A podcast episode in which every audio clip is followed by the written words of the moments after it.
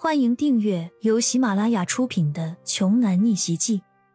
我有一条金融街，作者山楂冰糖，由丹丹在发呆和创作实验室的小伙伴们为你完美演绎。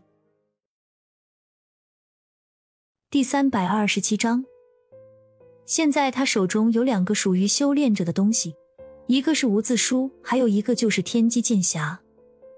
骄阳小说看了不少。也懂得这个天机剑匣应该是属于杀伐一类的宝物，不过骄阳现在也就是能驱动这里面的问天一柄剑而已。看来想完全催动剑匣中的九柄古剑，还得需要继续修炼才行。第二天一早，骄阳的医馆里迎来了老熟人，许久不见的庄九。庄九顺便给骄阳带了早饭，并汇报工作。庄九叔。之前让您调查的刘家，你调查的怎么样了？庄九一边给骄阳倒着牛奶，一边说：“少爷，真的不希望您现在和刘家为敌，毕竟有些东西你还没有接触到。”又是这句话。骄阳喝了一口牛奶，说：“有什么我不能接触的？刘家的武者，还是说刘家有传说中的天阶武者？”庄九微微一惊，没想到少爷竟然已经知道了。没想到少爷的成长再次出乎了我的意料，您的成长速度实在是太快了。庄九苦笑的摇了摇头。既然您都知道了，我就直说了。老身知道您想对付刘家，刘志凯对小石做的事情，我也很气愤。但是真的，刘家真的不能碰。庄九的态度前所未有的坚定，骄阳有些意外，难道偌大的一个亚洲金融街还会害怕一个州的家族不成？我希望你有足够的理由说服我，莫不是金融界连刘家都比不上？骄阳语气很不好，不能为剑士报仇将是他这辈子的心魔。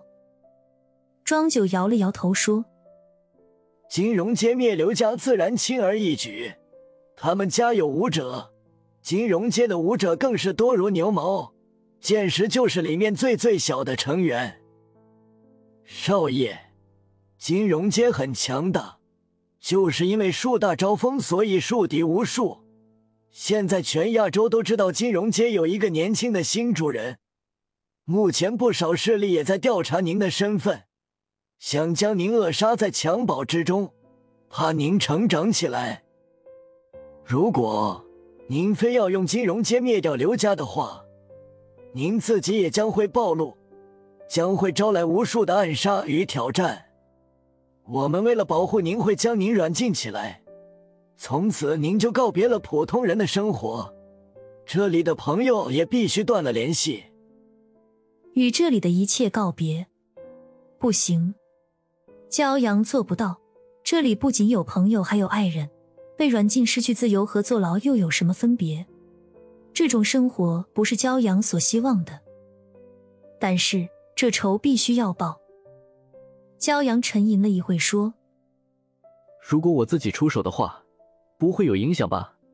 庄九大惊：“万万不可，少爷！武者可不是闹着玩的。”就在他话说一半的时候。骄阳手掌一吸，将桌子上的茶杯稳稳的捏在了手中。一向稳重的庄九第一次被骄阳吓得魂都飞了。少少少爷，您什么时候成为武者的？您可别吓老身，老身年纪大了，经不住您的惊吓啊！